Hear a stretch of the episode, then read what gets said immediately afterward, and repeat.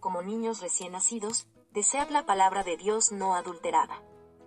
El apóstol Pedro habla de la leche espiritual no adulterada, en primera de Pedro capítulo 2 verso 1 al 10 Biblia RVR. Desechando pues, toda malicia, todo engaño, hipocresía, envidias y todas las detracciones. Desead como niños recién nacidos la leche espiritual no adulterada, para que por ella crezcáis para salvación. Si no somos alimentados correctamente por el Espíritu Santo, quien nos revela los misterios de Dios, no seremos nutridos en el conocimiento de Dios, porque es el Santo Espíritu quien nos guía a toda verdad.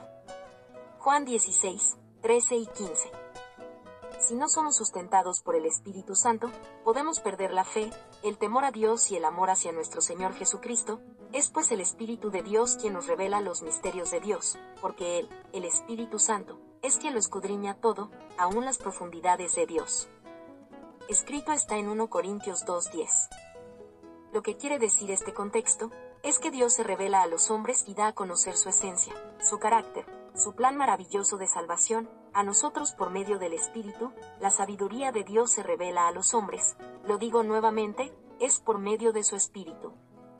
Jesús habló de la promesa del Padre, el Señor mismo mencionó en estos versos del Evangelio de Juan 16, la necesaria e importante manifestación del Espíritu, a quien llamó el Espíritu de verdad, un atributo diferente a los demás espíritus de engaño que están en este mundo, el Señor Jesús dijo, pero cuando venga el Espíritu de verdad, Él os guiará a toda verdad porque no hablará por su propia cuenta, sino que hablará todo lo que oyere y os hará saber las cosas que habrán de venir.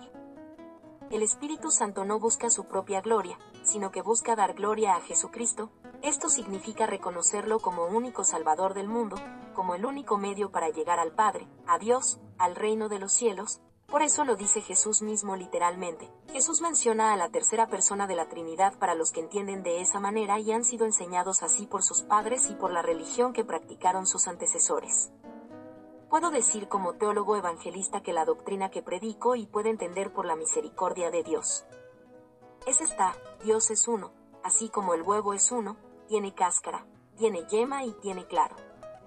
Así también el gobierno es uno, hay un gobierno para cada país. Hay una forma más precisa y específica para entender la entidad de Dios, es a través del gobierno. En la teología cristiana es el reino de Dios. Aquí no hay un presidente elegido por voto popular, no hay elecciones, ni mucho menos democracia. Esto es un invento de los hombres para autoelegirse, reelegirse y autoproclamarse salvadores de su pueblo, de la opresión económica o de cualquier cosa que se pueda inventar para ganar adeptos. En conclusión, cada gobierno terrenal tiene un presidente, que, apoyado por asociaciones y grupos económicos, salen electos, para cuando sean presidentes beneficiarlos con leyes que le den privilegios, como aumento de sueldos, excepciones de impuestos y otras prebendas económicas sociales. En la teología cristiana existe un Cristo Salvador, Jesús, el cual hizo prodigios y señales en la tierra en los cuatro evangelios, Mateo, Marcos, Lucas, Juan, queda el testimonio de Cristo, desde la manifestación de Jesús como profeta, rabino o Mesías entre los judíos empieza también la manifestación de un reino diferente al conocido. Aunque el profeta Daniel había hablado de este rey, recordemos que Daniel era judío y tenía el Espíritu de Dios. Precisamente toda visión, toda profecía, toda revelación viene de los hombres por el Espíritu que envía Dios hacia los profetas. Interpretemos lo que el Espíritu le revela a Daniel en su libro, miraba yo en la visión de la noche, y he aquí con las nubes del cielo venía uno como un hijo de hombre, que vino hasta el anciano de Días, Días, y le hicieron acercarse delante de él. Y le fue dado dominio, gloria y reino, para que todos los pueblos, naciones y lenguas le sirvieran. Su dominio es dominio eterno, que nunca pasará, y su reino uno que no será destruido. Daniel 7, 13-14 Biblia RVR ¿Quién es ese hijo de hombre que tiene dominio sobre toda la tierra? El hijo de María y José, el mismo niño, nacido de mujer, como lo dice el libro de Gálatas 4 a 4 y Apocalipsis 12 a 5, Jesucristo, el Hijo de Dios, de forma sobrenatural, esto es, no de una relación sexual, inexplicablemente es engendrado en el vientre de su madre. Escuchemos la segunda parte de este capítulo. ¿Quién es ese hijo de hombre que tiene dominio sobre toda la tierra? El hijo de María y José, el mismo niño, nacido de mujer, como lo dice el libro de Gálatas 4 a 4 y Apocalipsis 12 a 5, Jesucristo, el Hijo de Dios, de forma sobrenatural, esto es, no de una relación sexual, inexplicablemente es engendrado en el vientre de su madre. La Biblia lo llama cubrir, y la misma sombra que aparece en el Salmo 91, la sombra del Omnipotente, la cual utilizamos mucho para protegernos contra el mal, la misma sombra, estaba presente en el momento de la concepción de Jesús. El ángel del pacto, el mensajero de Dios tenía que ser protegido en el momento de entrar en el útero, lugar donde los bebés reciben alimento y sustento durante nueve meses. El Espíritu Santo estaba con Jesús en el momento de nacer.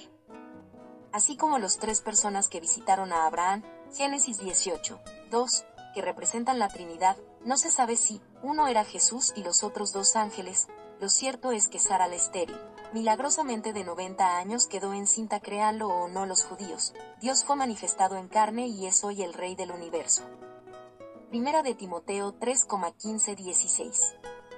¿Acaso hay para Dios algo que sea difícil? Si esta pregunta no responde el misterio y el infinito poder y potestad de Dios, quien puede explicar lo que Él solamente puede hacer. No hay otro, no lo habrá. Sí, Juan 1.1 dice que el verbo estaba con Dios, y todos sabemos que la palabra verbo se refiere a Jesús, y que Él existe desde antes de la fundación del mundo. Entonces, el Señor empezó el proceso del fin de sus días como hombre, al nacer.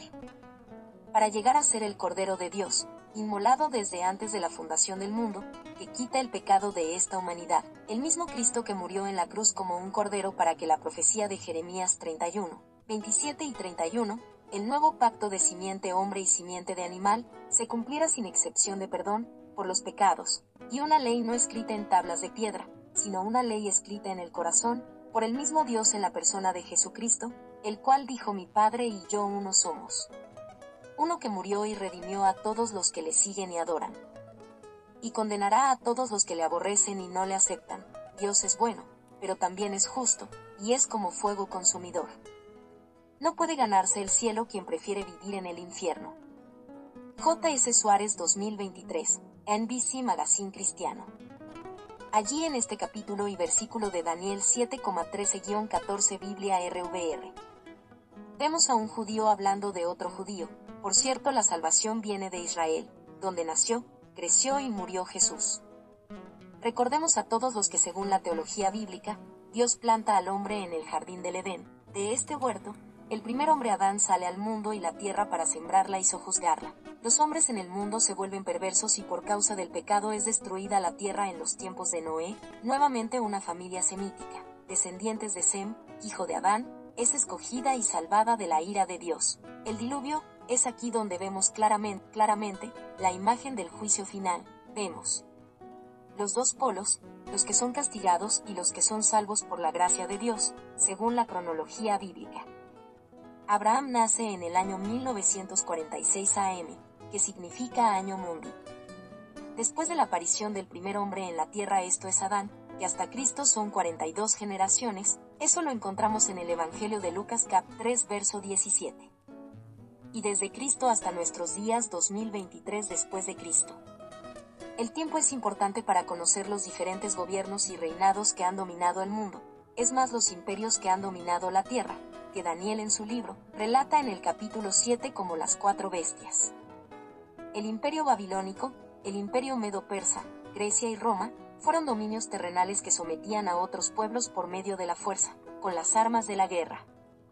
Según la visión que hemos visto de Daniel, del capítulo 7 el anciano de Días representa al Padre a Dios, el gobernante supremo el juez de toda la tierra, luego ante él se presenta el Hijo del Hombre, representado por nuestro Señor Jesucristo, a quien el Padre, el juez de toda la tierra le da dominio, gloria y reino, para que todos los pueblos, naciones y lenguas le sirvan, mi Dios. El Rey Celestial le dé dominio eterno en la tierra para establecer un reino que no será destruido. Dicho de otra manera, el reino de Dios, es el gobierno de Dios y Dios somos todos cada persona y cada ser espiritualmente hablando que tiene un papel en el universo. Esa jerarquía espiritual según Dios no es humana. Recordemos quién era Jesús, un carpintero, según la Biblia, ahora es el Rey de Reyes y Señor de Señores.